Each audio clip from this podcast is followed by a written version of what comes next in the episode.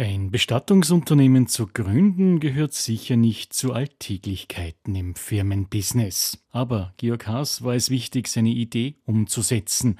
Beratungsleistungen transparent, freundlich und hochprofessionell im Bestattungsbereich anzubieten. Ich bin eigentlich studierter Betriebswirt und habe mir damals gedacht, äh, dass es eigentlich ja, komisch ist, dass es in einem Ballungsraum wie Wien mit etwa zwei Millionen Einwohnern eigentlich keinen wirklichen Anbieter neben der städtischen Bestattung gegeben hat. Damals hatte es zumindest einen gewissen Amtscharakter und unser Anspruch und mein Anspruch war und ist es, äh, das einfach besser zu machen. Ja, man ist in der Trauersituation eh schon sehr traurig und am Boden zerstört und die traditionellen Bestattungsunternehmen äh, haben das eigentlich dann noch irgendwie verstärkt, ja, durch diesen dunklen und düsteren Auftritt.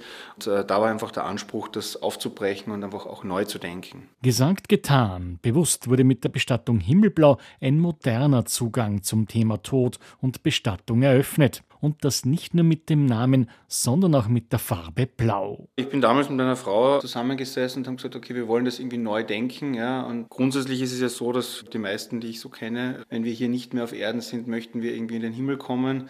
Also die ursprüngliche Idee war, dass wir so quasi als Taxi in den Himmel fungieren. Dann ist irgendwie der Name Himmelblau entstanden. Vor der Gründung der Bestattung Himmelblau war der studierte Betriebswirt Georg Haas als Unternehmensberater tätig. Und für mich war einfach das Thema sehr wichtig, etwas Sinnvolles und Sinnstiftendes zu machen. Ja, dass ich wirklich auch einen Beitrag leiste, Menschen zu helfen, vor allem in einer schwierigen Situation. Das hat sich wirklich als goldrichtig erwiesen, dieser Schritt, weil äh, wenn man diese Arbeit gut macht, dann bekommt man wahnsinnig viel Dankbarkeit. Ja, also ich bekomme heute noch, äh, neben natürlich tollen Kundenfeedbacks und Bewertungen, sogar Postkarten aus dem Urlaub von Kunden, die sich bedanken und auch ausdrücken, äh, wie toll das war und wie schön sozusagen der letzte Abschied gestaltet wurde von unserem Unternehmen und unseren Mitarbeitern. Und das ist wahnsinnig viel wert und das ist einfach ein schönes Gefühl. Ja. Dass die Bestattung Himmelblau zehn Jahre nach ihrer Gründung ein wesentlicher und bedeutender Anbieter in dieser Branche ist, beweist die Richtigkeit der Ausrichtung, freut sich Mitbegründer und Gesellschafter Georg Haas. Unser Zugang war, dass wir gesagt haben,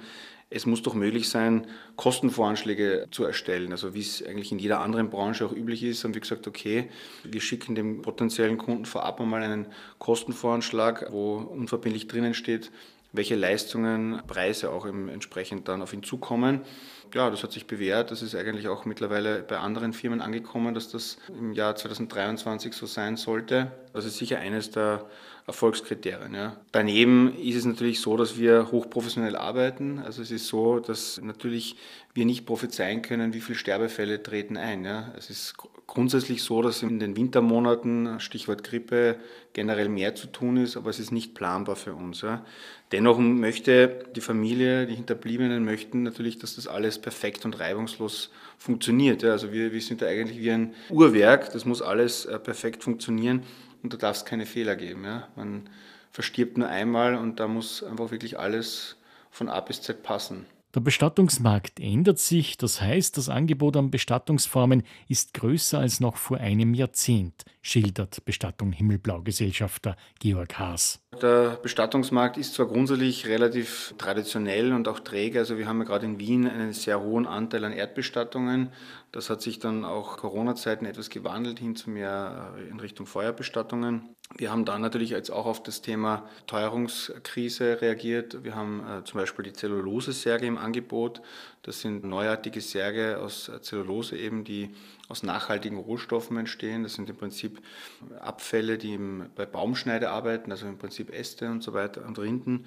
Und daraus entsteht dann eben ein sehr umweltfreundlicher, nachhaltiger und auch günstiger Sarg. Wir haben persönliche Erinnerungsstücke wie Edelsteine, Diamanten und auch Mini-Urnen. Natürlich geht auch das Thema Naturbestattung ja, nicht an uns vorbei. Also auch in diesem Bereich merken wir steigendes Interesse der Kunden und wir bieten da natürlich auch entsprechend auch Dienstleistungen an.